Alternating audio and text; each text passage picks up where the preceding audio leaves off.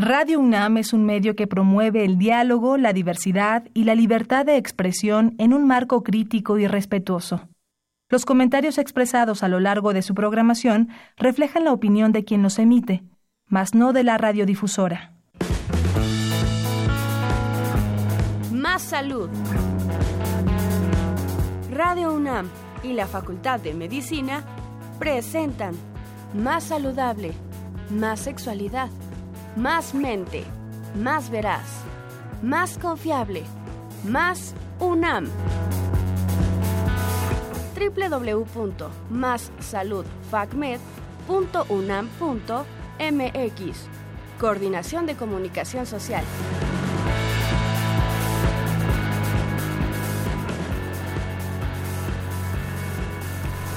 ¿Qué tal? Muy buenas tardes, estimados radioescuchas. Les damos la bienvenida a su programa de radio Más Salud. Memo, ¿cómo estás? Muy, muy bien, muchísimas gracias, Gaby. Estamos aquí en una emisión más de este programa.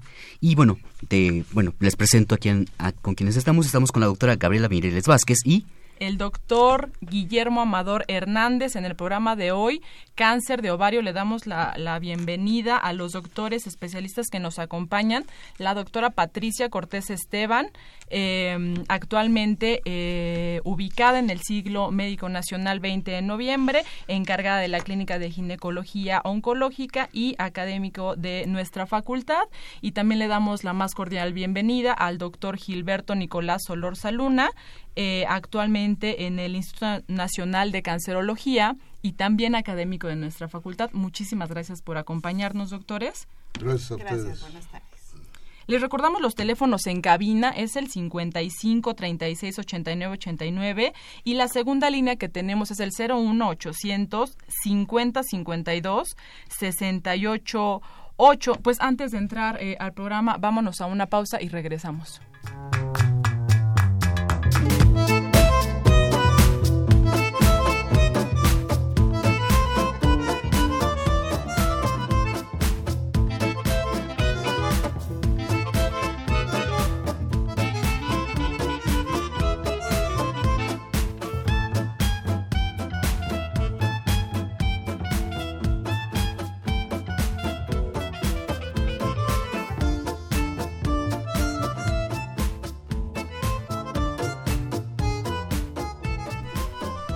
¿Qué tal? Regresamos, cáncer de ovario. Eh, les doy la más grata eh, bienvenida, doctores. Muchas gracias por acompañarnos. Gracias por la invitación. Bueno, y vamos a iniciar con esta serie de preguntas. Es una, una manera muy interactiva de poder hacer esta cápsula. Y vamos a iniciar con qué, para nuestros radioescuchas, ¿qué debemos saber sobre el cáncer de ovario? Directamente que el cáncer del ovario es una de las neoplasias más letales. De hecho, es la primera más letal. letal en el sentido de causa más muertes, porque se diagnostica en etapas avanzadas. Segundo, que el papá Nicolau no sirve para hacer un diagnóstico oportuno de cáncer de ovario directamente por la anatomía que tiene que no tiene un cuadro clínico característico, por ejemplo, como es el cáncer cervicuterino que te da sangrado, sino el cáncer de ovario es silencioso directamente, te puede condicionar algunas alteraciones, dolor, por ejemplo, te puede condicionar estreñimiento, te puede condicionar alteraciones urinarias, pero no tiene un cuadro característico en esta parte generalmente es más para las es más frecuente a partir de los 50 años para las mujeres posmenopáusicas directamente. Eso es lo que puede pasar. Bueno el cáncer de ovario se puede presentar eh, en diferentes edades y hay una etapa muy importante que es en la adolescencia incluyendo hasta los 35 años primera parte de la madurez que son los tumores germinales, que desgraciadamente se tiene un éxito muy, muy importante con los tratamientos de quimioterapia, que aquí la doctora Patricia es especialista en eso precisamente, ¿no? Y los epiteliales, como ya los mencionaba ella, que son en la edad más avanzada, posmenopáusica, de los 50 años aproximadamente en adelante. Queda una etapa intermedia por ahí entre los 40 y los 50 años, que son aquellos limítrofes que se llaman, porque tienen muy poca agresividad todavía y que generalmente son un hallazgo en una cirugía no planeada para eso, ¿no? Claro. Y podríamos entonces explicarles o, darles un panorama ¿no? de, a, nuestros radioescuchas de cuáles son los eh, signos y síntomas de cáncer de ovario. Es decir, si pudiéramos tener una, una imagen ¿no? de, de, la, de la mujer que tendría pues más predisposición ¿no? a padecer este cáncer, ¿podríamos eh, enumerar estos signos y síntomas, doctores? Como ya lo mencionaba la doctora, no existe un síntoma, ningún signo tampoco que sean cardinales, cardinales que sea realmente que nos haga pensar en el diagnóstico. Simula enfermedades intestinales o gastrointestinales y enfermedades urinarias, pero no te da una certeza, tienes que pensar en ese diagnóstico cuando haces un interrogatorio más profundo sobre cómo estuvieron sus ciclos, digamos, este, menstruales, por ejemplo, o ciclos ováricos, si hubo problemas para la fertilidad. Todo eso nos llevaría en un momento dado a pensar que se pudiera tratar de un cáncer de ovario. No hay tampoco una manera de hacer una detección en una etapa temprana, porque el único, digamos, estudio no invasivo tiene una especificidad importante y más tratándose de ser o no ser cáncer de ovario, ¿no? Sin embargo, pues yo creo que sí, incluso este algo que tenemos que enfatizar. Si se piensa en tumor, tiene que ser tratado por un oncólogo. Eso yo creo que es el mensaje mucho más importante que debemos de dar a la comunidad en general. Claro, a la población en general y además es muy importante entonces poder decir como no tenemos un signo y, síntoma específico, ¿qué es lo que tenemos que hacer? Acudir a revisiones eh, periódicas, ¿cierto, doctora? ¿Nos quiere comentar algo? Totalmente. Una de las poblaciones de riesgo es importante saber nuestros antecedentes heredofamiliares. Ahí viene un 15% de los pacientes, de las pacientes que, porque esto es predominantemente del sexo femenino, presentan antecedentes hereditarios de cáncer y entonces son factores predisponentes para esto, tener cáncer de mama o tener familiares de primero o segundo grado con cáncer de mama, cáncer de ovario, incluso ahorita ya se están asociando algunos otros tipos de tumores, pero esos son los principales. Entonces, en este grupo de pacientes que tienen alto riesgo se denominan pacientes de alto riesgo. En ese grupo de pacientes, además de, su papa Nicolau, su mastografía, ¿qué tienen que hacerse en este grupo de pacientes que tienen alto riesgo o que ya se conoce la detección de la mutación de genes asociados a cáncer de mama y ovario, como son los genes de BRCA1 y BRCA2? En ese grupo de pacientes que no tienen síntomas, eh, son las pacientes que hay que vigilar. ¿Cómo se vigilan? Van a un diagnóstico tratando, intentando de hacer un diagnóstico más oportuno con un ultrasonido transvaginal, con la determinación de CA125 y reiterando lo que ya se comentó, con gente especialista, porque es muy, muy importante en ese aspecto. Otro dato interesante también es la endometriosis. No todas las pacientes que tienen endometriosis tienen el riesgo de desarrollar cáncer de ovario, pero existe un tipo que se llama cáncer de ovario de tipo endometrioide, donde la endometriosis puede ser un factor de riesgo.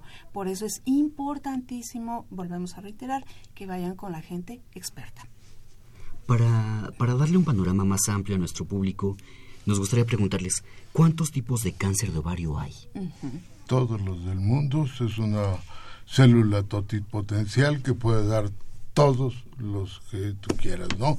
Se hace esta gran división entre los germinales, que son en mujeres jóvenes, y los epiteliales. El epitelial, la teoría más importante sobre su génesis es el líquido folicular que se derrama sobre el epitelio y esto pues tampoco no está plenamente comprobado, lo que ya mencionaba la doctora acerca de los oncogenes, que se pueden realmente medir o hacer una este encontrar que realmente está presente en esa persona. Pero yo creo que aquí es algo importante, no entremos en pánico.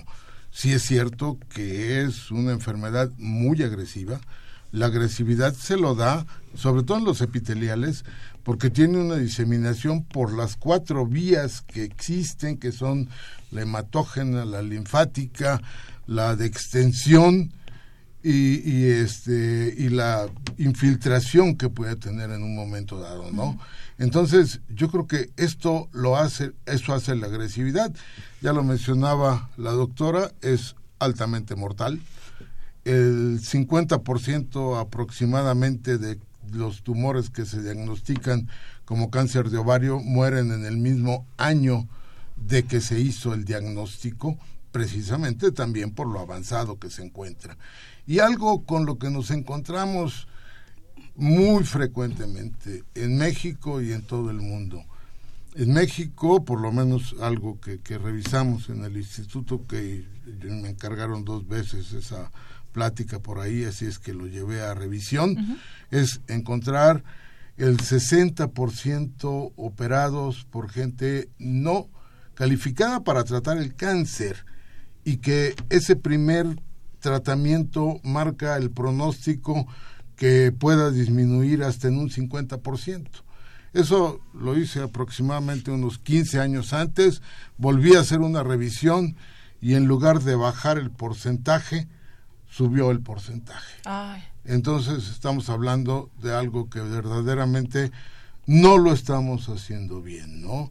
Nadie lleva a arreglar el refrigerador con el relojero, yo creo que los tumores deben ser tratados por el oncólogo. O deben de ser muy pocos, ¿no? Los que lo llevan con el relojero. Eso, ese es el, ese es el, el, objetivo del día de hoy. Eh, informar a, a, toda la población, este, a todos nuestros radioescuchas, porque justamente como nos mencionaba la, la, la doctora Patti, es un cáncer muy importante, es un tipo de cáncer muy importante que sí necesitamos puntualizar, ¿no? Este, como recetita de cocina. ¿Qué es lo que nuestras radioescuchas deben hacer, no? Porque nos están escuchando de todas las edades, entonces las mamás qué deben de hacer, ¿no? Que tienen que tienen que revisar en sus abuelas, en sus mamás. Doctor, adelante los antecedentes hereditarios, como mencionábamos, que nos, nos van hablando de factores de riesgo. Si se nos ha diagnosticado algo, algo como una endometriosis, que es muy importante, ya, ya habíamos dicho que puede ser un factor para desarrollar un cáncer de ovario, de tipo de endometriosis. Y otro dato que sí me gustaría comentar, dado que se le conoce como la enfermedad silenciosa, de hecho así es muy descrita. Exactamente. La muerte silenciosa por cáncer de ovario. Inclusive cuando son diagnosticadas las pacientes en enfermedad avanzada, que es el 75% de los casos son etapas 3 y etapas 4, vienen con algo característico. Incluso en esas pacientes que tienen ascitis, nunca se piensa que puede ser una, un cáncer. Se piensa que la primera causa es una cirrosis, cuando las pacientes no tienen antecedente de, etilismo o no tienen ninguna infección por virus de hepatitis generalmente. Entonces, ¿cuál es? Así debe ser automático. Presento líquido, soy posmenopáusica, soy mujer y una de las cuestiones a destacar el cáncer y cáncer de ovario directamente porque puede tener esta masividad, la cavidad abdominal es amplia y entonces podemos tener un crecimiento muy importante de esta enfermedad. Esto es lo que queremos puntualizar con, con para los estudiantes y para la gran mayoría de la, de la, audiencia. Claro, y es muy importante lo que lo que menciona doctora, porque sí puede ser un, un eh, dato que un, parteaguas entre este seguir no este buscando opiniones no ya sabe de la vecina de la de la comadre eh, y, dirigirse directamente con un médico y con un, un, especialista este oncólogo justamente para disminuir estas cifras de las que el doctor nos hablaba Memo adelante claro que sí y vemos que han realizado investigaciones acaban de comentar ese punto y sobre todo aquí en población mexicana entonces la pregunta es una pregunta que nos gustaría mucho dar ese mensaje a nuestro público. ¿Cuál es el panorama actual en nuestro país del cáncer de ovario? Sigue siendo terrible, sigue siendo el más letal. Y esto aquí y en cualquier parte del mundo. o sea, es una enfermedad muy letal.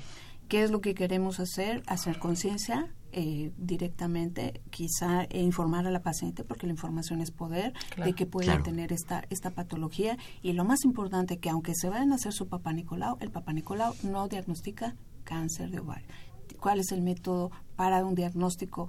Tiene que ser clínico, radiológico y serológico. Una revisión, un ultrasonido transvaginal, pero no cualquiera, tiene que ser un ultrasonido Doppler transvaginal que nos diga si tiene quistes, si tiene engrosamiento, qué contiene ese quiste, si es un quiste simple, no es patológico, si es un quiste complejo, ya características radiológicas, y entonces se complementa con un CA125 y de ahí probablemente cambiaremos la historia a una etapa mucho más temprana para su diagnóstico y tratamiento, que el tratamiento más importante, más importante, el primer tratamiento es el tratamiento quirúrgico, directamente, quirúrgico. Entonces, de, lleno ir este, con, el, con el médico y, y, decir... Eh, cómo estoy, ¿no? Quiero, quiero descartar totalmente la posibilidad de, si tengo este cáncer de ovario o no. ¿Cuál, cuál sería, digamos, yo, yo creo que, que, en la actualidad esto debe de modificarse un poco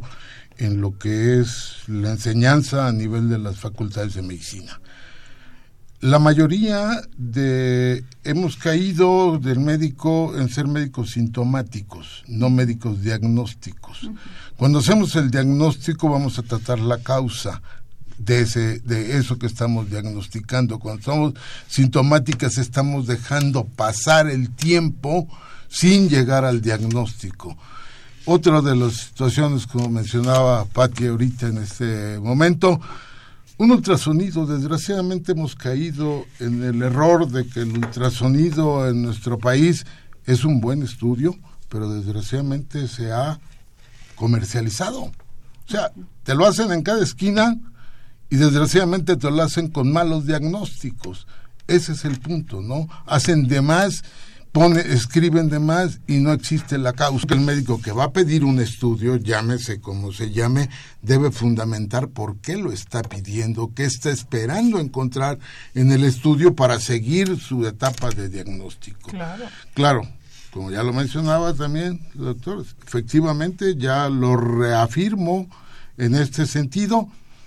Una cirugía de primera intención en un cáncer de ovario no realizada como debe de ser si esa paciente iba a vivir dos años con una adyuvancia de quimioterapia o cinco o diez años con la quimioterapia que puede llegarse a tener cero y solamente control con esa adyuvancia que es muy útil, disminuye hasta seis meses o un año únicamente porque no se llevó a cabo la cirugía. Si se vuelve a hacer una cirugía más para completar la cirugía, estamos retrasando la quimioterapia. Por eso debe ir todo de la mano. El tratamiento es realmente secuencial. Ya hice la cirugía que debo de hacer, debe de ir a la quimioterapia. No debo hacer demasiada cirugía para que entre rápido a quimioterapia. Esta paciente posiblemente no debe ir a cirugía y debe iniciarse el tratamiento con quimioterapia. Todo eso tiene una importancia y tiene un motivo de ser. Ese es lo que debemos realmente puntualizar. Y solamente el oncólogo lo sabe, eh, que acudan con el oncólogo ante la duda de que si es benigno o es maligno es importantísimo. Entonces acudir con, con el oncólogo desde el, eh, desde los síntomas que ya nos platicaba si le dicen la Un quiste, si le dicen es un quiste, también vaya con el oncólogo y le diga efectivamente es un quiste, vaya a operar allá. Imagínese esa diferencia entre años. Es un quiste sólido, pues ya no es quiste. Ya. doctor, adelante. Eh, algo interesante. Salió la campaña del gobierno del Distrito Federal y eso porque está la página disponible, lo pueden bajar de, de, de internet donde hace una encuesta y se, se hace la encuesta, dice usted tiene riesgo y vaya y pida un ultrasonido. Pero no es como, no es así tan, tan fácil, porque salieron con todos los ultrasonidos para hacerlo a la población. Si no hay que hacer una encuesta, hay que ver qué síntomas y hacer el ultrasonido directamente para definir si eso no es directamente. Entonces, tratando de ser propositivos, en el carnet de la mujer, que ya existe un, carnet de la salud de la mujer, ahí debería quedar incluido un ultrasonido, un ultrasonido transvaginal directamente anual, para que pueda, se pueda cambiar esta historia. Ahora, eh, con, con, respecto con, ya vimos la, la manera en que es, la manera oportuna en la cual debe ser tratado, entonces el tratamiento para el cáncer de ovario. Estamos hablando de un tratamiento no solo quirúrgico, sino también de qué estamos hablando.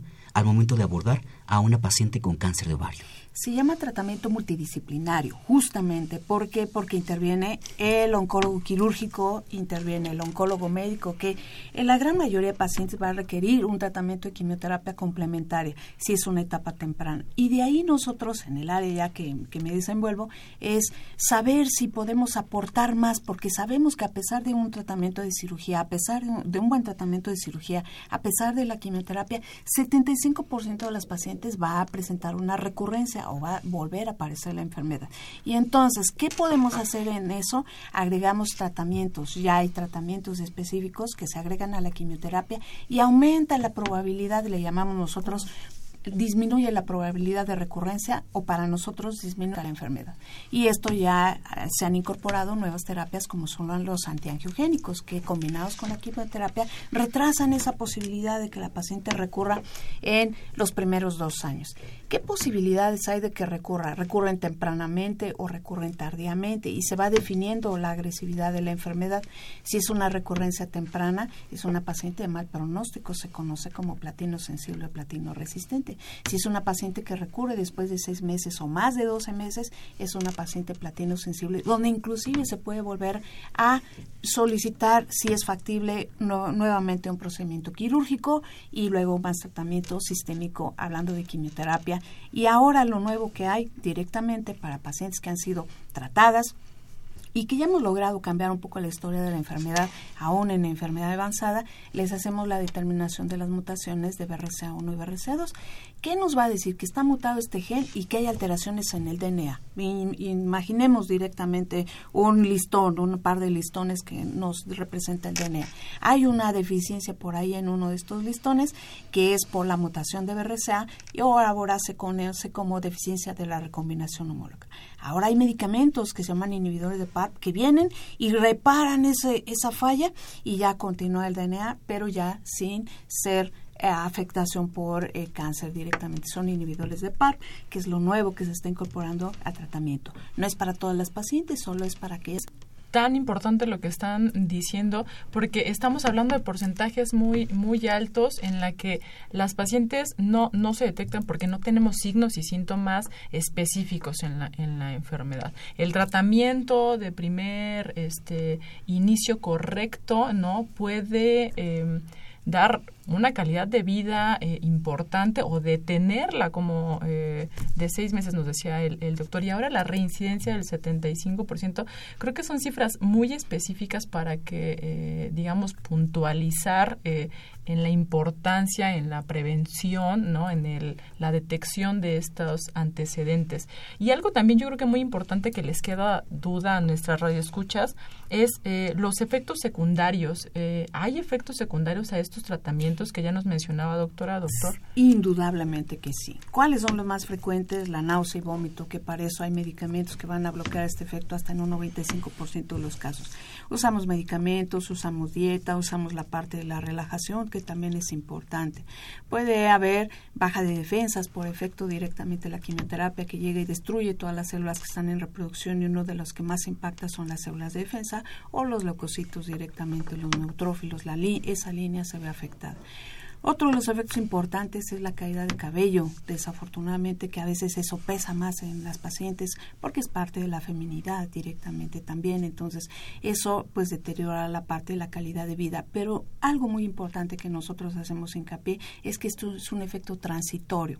Cuando el paciente o la paciente termine con su tratamiento, que generalmente son seis meses, va a recuperar esa parte, va a recuperar una cabellera más bonita, por supuesto, como de recién nacido, la náusea y vómito tenemos medicamentos para controlarlo, la baja de defensas pues vamos viendo, incluso hay, hay se llaman factores estimulantes de colonias, le damos si es que lo requiere, todo eso va en evaluación de un tratamiento cada tres semanas, cada tres semanas, que son tratamientos intravenosos y bueno, luego ya les damos la parte de los antiangiogénicos que son de mantenimiento y eso ya los dejamos. ¿Y qué producen estos nuevos tratamientos? Producen hipertensión, producen proteinuria, pero para eso está con nosotros, para que vayamos vigilando. Son efectos transitorios se hacen reajustes y bueno, eso ha mejorado la calidad de vida de las pacientes indudablemente. Definitivamente hablamos de, por ejemplo, problemas. Nos estaba platicando, hay caída de, caída de cabello, la cual también es tratable, náuseas, vómito, que tenemos medicamentos para poder disminuir esta sintomatología, así como la baja de defensas. Entonces la, el, mensaje sería si esto le afecta a la vida cotidiana de la, de la paciente y si ella a mediano o largo plazo, si puede continuar trabajando o haciendo ejercicio, es decir, si ella puede realizar sus actividades cotidianas.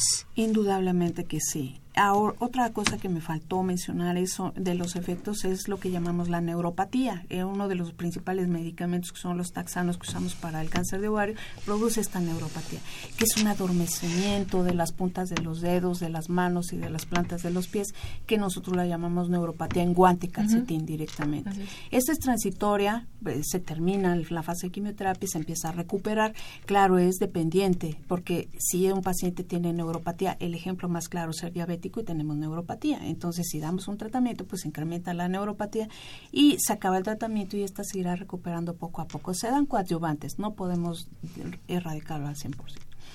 ¿Puede realizar su vida cotidiana? Sí, les puedo decir que la gran mayoría de pacientes trabaja, que son el sustento de su familia y que trabajan, que solo descansan el fin de semana o algunos días específicos y van, continúan con su tratamiento, con su vida lo más normal posible. Eso intentamos nosotros, lo más normal posible y un aspecto importante incluyendo la parte sexual. Les, les decimos también como hay un despulimiento de la mucosa, de la mucosa de todo, de por efecto de la quimioterapia. Entonces lo único que aconsejamos son lubricantes y métodos de barrera para que pueda hacer su vida lo más normal posible, siempre y cuando lo desee la paciente, porque aquí es el deseo de la paciente y de la pareja muy importante, de verdad, yo, no sé, estoy, estoy más que feliz de, de tenerlos porque creo que dan un, un, panorama em, muy específico y, y, creo que el, objetivo de hacer conciencia este es, es digamos, el, el, más importante. Otra de las dudas que nos, nos comentaban nuestros radioescuchas es qué pasa con las pacientes que eh, tienen el diagnóstico ya de, de ovario, pero que también están pensando en algún momento, como es... Eh, eh, actual embarazarse. Ya, ya algunas deciden no embarazarse tan, tan temprano. ¿Qué pasa con esto? El tumor criminal, que sería en las jóvenes, en las cuales este, existe la posibilidad de un embarazo, generalmente lo que se hace son tratamientos quirúrgicos conservadores de la fertilidad y el tratamiento adyuvante que es el que las va a mantener realmente en esa posibilidad sería la quimioterapia que durante un tiempo que ya se vio que no hay remisión, que no hay recurrencia, que entonces vamos a poder saber y eso se le permitirá un embarazo. Los tumores epiteliales que son generalmente después de los 50 años son posmenopáusicas y ya no tendrían eso. Claro. Algo que, que me gustaría enfatizar es en el sentido de eh, lo social, en el sentido de toda la sociedad. Yo les pregunto a las pacientes que me llegan operadas por gentes X fuera del instituto ya llegan con un diagnóstico de cáncer y le pregunto, oiga, ¿usted preguntó de qué la iban a operar o por qué la iban a operar? Y, lo primero que me dicen es, es que el doctor me dijo que lo necesitaba y es el doctor. Pues sí, pero perdóneme, los doctores no somos dioses, somos seres humanos. Entonces yo creo que debe de inmiscuirse más en todo lo que son decisiones no dejar que decidan por ellos. Yo creo que hay que preguntar, oiga, ¿por qué me va a operar? ¿De qué me va a operar? ¿Usted es el especialista en eso o no lo es, no? Y posteriormente, ya que tiene el diagnóstico igual, oiga, este estudio que me está haciendo, ¿de qué me va a servir? ¿Cuánto es la cifra que debo esperar eh, de un marcador, por ejemplo? O entonces, ¿qué es lo que voy a hacer, no? La sexualidad yo creo que sigue indemne en relación a, esto. Yo soy cirujano y lo primero que decimos es preservar la vida y después preservar la función. Y pues salvo la, la, la, este, lo que ya no hay, que es menopausia, porque ya no hay función ovárica, pues yo creo que es el ánimo más que nada lo que va a intervenir acerca de la sexualidad y no precisamente el hecho de la enfermedad. Una persona que tiene ánimo podrá tener a cabo o llevar a cabo su función sexual como lo desee, pero si no tiene el ánimo, lógicamente no va a estar lista dispuesta, para claro, y además para, para seguir todo esto, doctora. Quería. Sí, totalmente. Yo, eh, y gracias por la invitación, porque queremos algo, ser muy reiterativos en esto. Algo muy importante que, por ejemplo, los estudios de imagen nos pueden decir, tiene un tumor en el ovario derecho. La pregunta es, ¿solo se quita el ovario derecho? No, no se quita solo el ovario derecho, se quita el ovario derecho, el izquierdo y la, y la matriz y se hace una revisión de toda la cavidad porque es muy importante y el experto es el doctor que nos puede decir justamente en eso, eso pasa porque son manejadas por, por gente que desconoce la biología de la enfermedad, de cómo se disemina, que ya se comentó, que cómo, cómo va a dar camino esta enfermedad.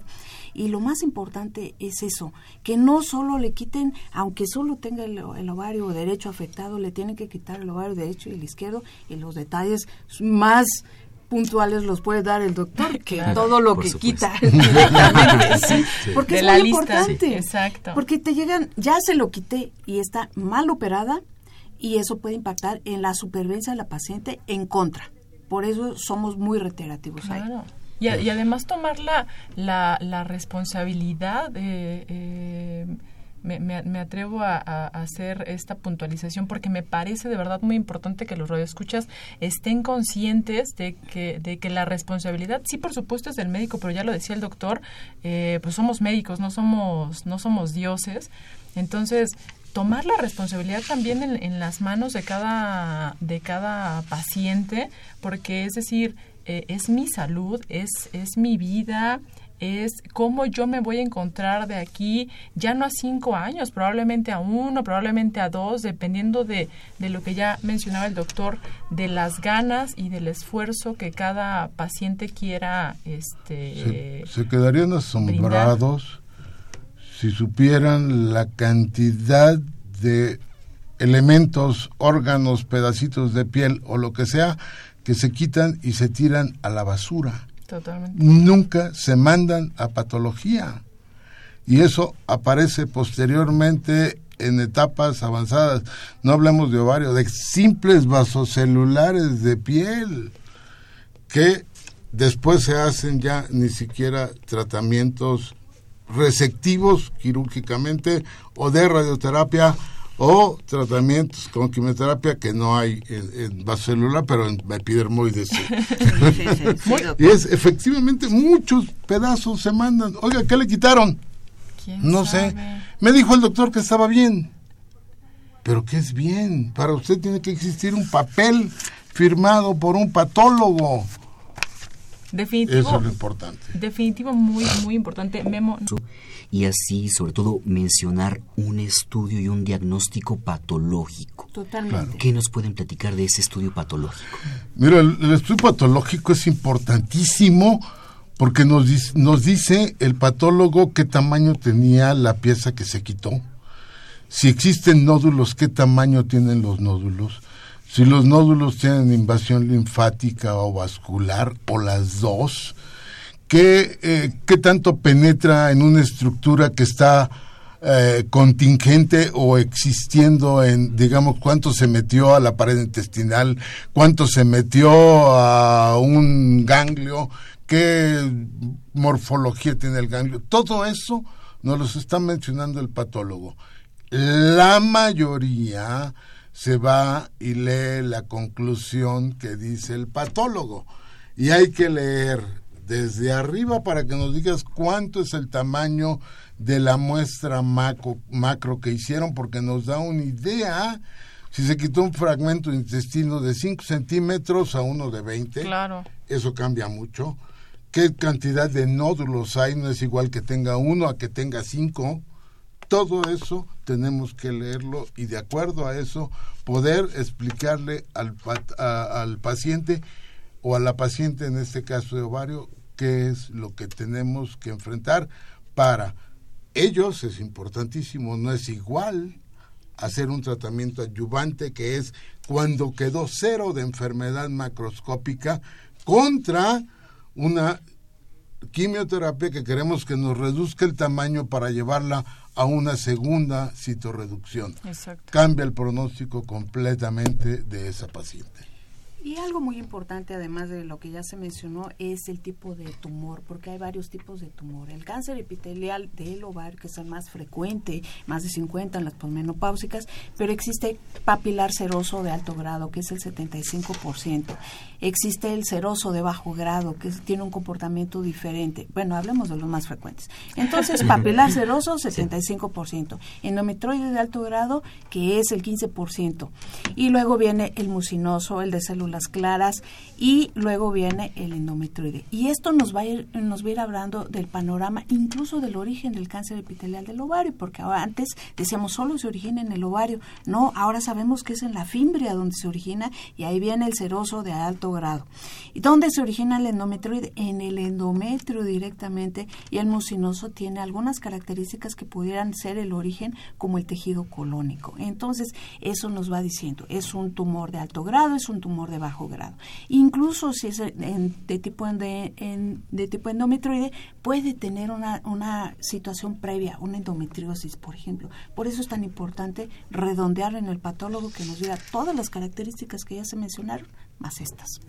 Estamos eh, casi finalizando este esta parte de, nuestro programa con cáncer de, de, de, ovario. No puede estar más feliz de los de los invitados que, que tuvimos. La verdad es que creo que el panorama que, que, le dejan en mente a nuestras radioescuchas es muy importante y la verdad es que sí me gustaría este, cerrar, nos gustaría a Memo y a mí eh, cerrar justamente con este top 5 ¿no? de, de, de SEA de ovario, de qué es lo que, lo que tiene que hacer nuestras, nuestras radioescuchas, ¿no? En, en, y una mayor responsabilidad de cada uno de, de nuestros radioescuchas.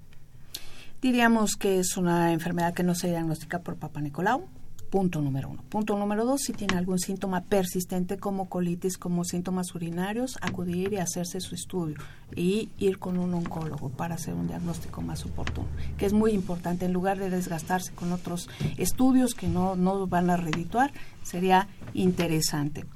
Y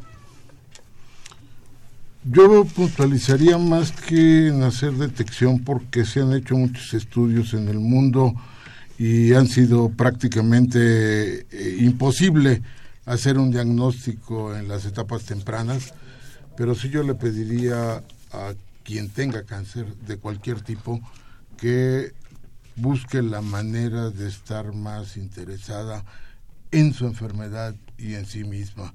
No la tiene la vecina, la tiene ella y que aprendan tanto a cuestionarnos a nosotros como médicos como en hacer de ellos tomar su propia decisión.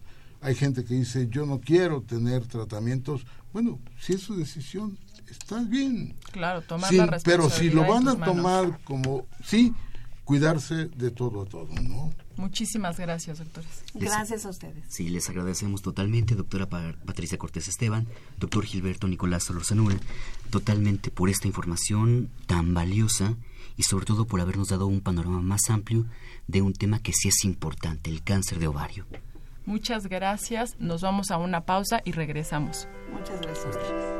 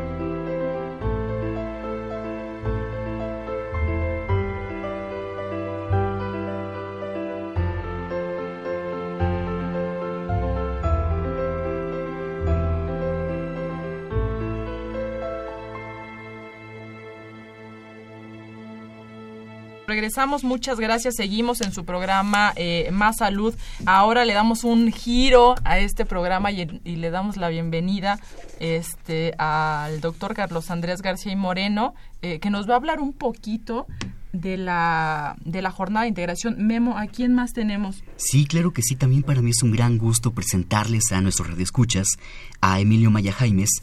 Él es estudiante del segundo año, es decir, del tercer semestre de la carrera de médico cirujano de la Facultad de Medicina de la UNAM. Y asimismo presento ante ustedes a Karina Torres Reyes. Ella es médico pasante del Servicio Social, también de la Facultad de Medicina de la UNAM. Siéntase bienvenidos aquí a Radio UNAM.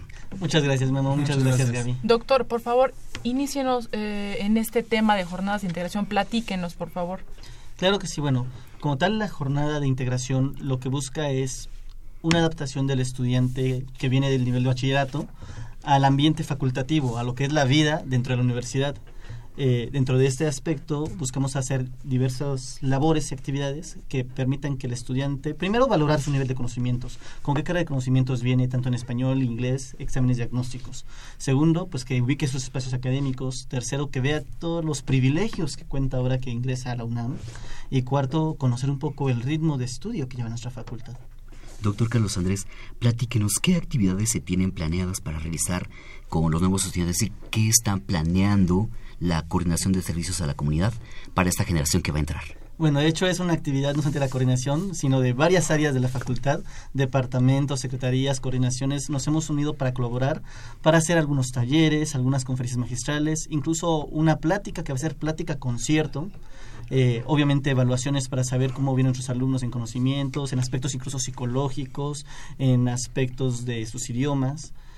Les enseñamos también mucho a ellos. Eh, cómo es una adaptación del estudiante de medicina. De hecho, están realizando talleres especiales sobre la adaptación del estudiante y algo importante en los médicos que deben aprender desde que inician es saber un poco de primeros auxilios. Se están organizando incluso talleres de primeros auxilios básicos para estos nuevos alumnos que empiezan su vida como médicos en formación.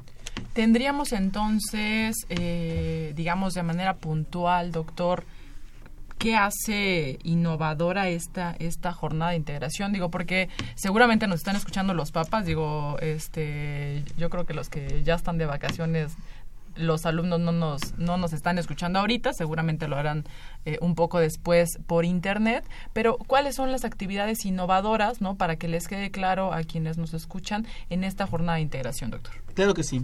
La primera, sin lugar a dudas, es este taller de primeros auxilios, el cual está coordinado por la, el Departamento de Secretaría de Salud Mental, por el Departamento de Tradición en Ciencias Médicas, el Departamento de Farmacología, Atención a la Comunidad, entre otras áreas. Estos primeros auxilios van a abarcar siete ejes, atención de heridas, de fracturas, de quemaduras, primeros auxilios incluso psicológicos y cómo armar un botiquín, algo que antes a los alumnos lo iban conociendo a lo largo de la carrera, esta vez desde la introducción, para que si vuelve a pasar, toco madera, alguna desgracia como nuestro 19 de septiembre, los alumnos tengan una preparación básica de cómo son los establecimientos. De hecho, otra área que participa es protección civil. Y algo importante para los padres. Luego muchos padres les es difícil esta adaptación del fenómeno del estudiante de nuevo ingreso, que empieza a vivir una vida universitaria que se incluye, pues tenemos talleres para padres. Serán los días martes y miércoles 24 y 25, en los cuales el Departamento de Psiquiatría y Salud Mental nos ayuda para que también los padres conozcan cómo es este proceso evolutivo en la formación de sus hijos lo cual pues consideramos bastante abierto porque abrimos también todas estas jornadas no solamente a los alumnos, sino también a sus padres, para que vean cómo va a ser el futuro de sus pequeños. Muy importante, doctor, lo que nos lo que nos dice y déjeme eh, justamente cerrar esta esta idea con lo que ya ya hablábamos con, con nuestros especialistas pasados en cárcel de ovario que, seguramente ustedes lo, lo escucharon aquí afuera de la de la cabina. Es muy importante tomar la responsabilidad en tus en, tus manos, ¿no? Eh, darles este panorama general a los padres de familia de lo que van a vivir sus sus hijos y ahorita por eso justamente tenemos a, a, Karina y a, y a, Emilio que nos platiquen un, un, poquito más acerca de esto, pero sí es muy importante eh, empezar con esta semilla de tomar la responsabilidad, ¿no? No solamente para las enfermedades, sino para cada una de las actividades este, que, que, que tenemos en este caso a nivel eh, licenciatura. Es correcto. Así como en el hospital se requiere un equipo médico multidisciplinario, enfermeras, médicos, trabajadores sociales, psicólogos, etcétera, también en la formación de un médico es importante un equipo multidisciplinario que lo vaya guiando desde la facultad con los académicos, profesionistas, investigadores e incluso desde el núcleo familiar. El mundo necesita ser equipo Memo. Sí, y justamente pensando en nuestros alumnos, Karina, Emilio, les vamos a hacer una serie de preguntas. Y bueno, la primera sería, ¿cuál es la realidad o qué vive un estudiante de medicina contra lo que la sociedad piensa? Es decir, ¿cuál sería este primer esta primera imagen que se daría como estudiantes específicamente de la carrera de medicina? Bueno, yo creo que la sociedad piensa que el estudiante de medicina tiene que pasársela recluido en su casa y pues déjenme decirles que eso es un total error. Yo creo que más bien es un compromiso constante con la carrera. Eso es lo principal que se debe tener. Hay tiempo para todo, hay tiempo para tener amigos, familia, este novio, novia pero es muy importante que cuando se dedique el tiempo a estudiar, pues realmente lo aprovechemos y estemos concentrados en lo que estamos haciendo. Bueno, pues como ya dijo mi compañera, hay momentos para todos. Sí, cuando hay que estudiar hay que dedicarse completamente a estudiar. Ya habrá tiempo para matarse estudiando, inclusive solamente para relajarse un rato. Todo es cuestión de saber organizarse, de ser constante y de echarle muchas ganas. La organización es algo muy importante. Eh, cuéntenos, eh, ustedes que ya pasaron el, nuevo ingreso, este, que es terrible no solamente para los estudiantes de la carrera de médico cirujano, sino para todos los estudiantes. no Tenemos cifras alarmantes en, en la universidad. ¿Qué hay que esperar no como, como estudiante de nuevo ingreso? ¿Qué nos pueden platicar? Pues como estudiante de nuevo ingreso, principalmente cuando vienes de la prepa tienes una idea de lo que te han contado, de lo que has visto en internet. Entonces, yo creo que principalmente hay que esperarse que no va a ser igual que en la prepa. Los exámenes inclusive no son iguales que en la prepa, hay que estar estudiando más, hay que profundizar más, porque por ejemplo en la prepa en algunos casos podías estudiar unos días antes o inclusive estarte afuera del salón leyendo rapidísimo y no. La facultad es completamente distinta, además de que hay que tener en cuenta que pues ya no son nada más exámenes que pasar, estamos estudiando justamente para tratar con personas y el hecho de tratar con personas implica que nosotros estemos concentrados al 100% en lo que estamos haciendo, que de verdad estemos ahí en cuerpo y alma. Y no solo tratar con personas, tratas personas, ¿no? Este, estás jugando con algo eh, muy preciado, que es la salud de un ser humano y eh, la vida de un ser humano. Incluso diría que más que jugar, nos hemos comprometido a dedicar nuestra vida para servir a otros. Totalmente. Bueno, en mi opinión, yo creo que es una serie de hábitos. Si uno se crea el hábito de estudiar todos los días, aunque sea una hora, con eso es más que suficiente y podemos darnos tiempo para todo. Sí, es como un traje a la medida, ¿no? Cada quien estudia lo que, eh, digamos, necesita estudiar, pero sí es muy importante la, la constancia. Y dentro de la formación, ¿cuáles son las materias a las que se enfrenta el alumno de medicina en el primer año? Es decir, ¿qué es lo primero que va a tener que estudiar, lo primero que se va a enfrentar nuestros futuros estudiantes de la Facultad de Medicina de la UNAM? Pues bueno, en el caso de la ciudad universitaria, la Facultad de Medicina divide principalmente lo que son ocho materias en dos bloques que se consideran básicas y no básicas. Dentro de las básicas vamos a tener lo que es anatomía, bioquímica, histología y embriología. Incluso dentro de las no básicas vamos a encontrar lo que es salud pública, salud mental, lo que es integración básico-clínica y informática biomédica. Sí, bueno, de hecho a veces como comúnmente los estudiantes lo llaman, debido a que unas son más abstractas y otras tienen una carga un poquito más social, un poquito más de interacción. Algunas tienen mayor carga de conocimientos secos, diríamos, que tienen que hacer un poquito de memorización y contextualización. Eh, definido, de hecho, lo clasificamos en la facultad también de otra forma, que son dentro de los ciclos básicos, que son los primeros dos años, y los ciclos clínicos, que de hecho, claro, es mal dicho decir básicos, porque no son básicas realmente, sino son las bases con las cuales el médico puede llegar a atender pacientes. Y lo dividimos, estas asignaturas, en biomédicas, sociomédicas y humanísticas, y clínicas. Gracias. Y bueno, para, para continuar con, con esta participación y sobre todo con este mensaje. ¿Cómo, te lo pregunto a ti como ya como médico pasante, tú ya que pasaste por todo este proceso de formación, cómo es este proceso tanto en la facultad como en el hospital? Es decir, ¿cómo es la formación de un médico en la Facultad de Medicina de la UNAM?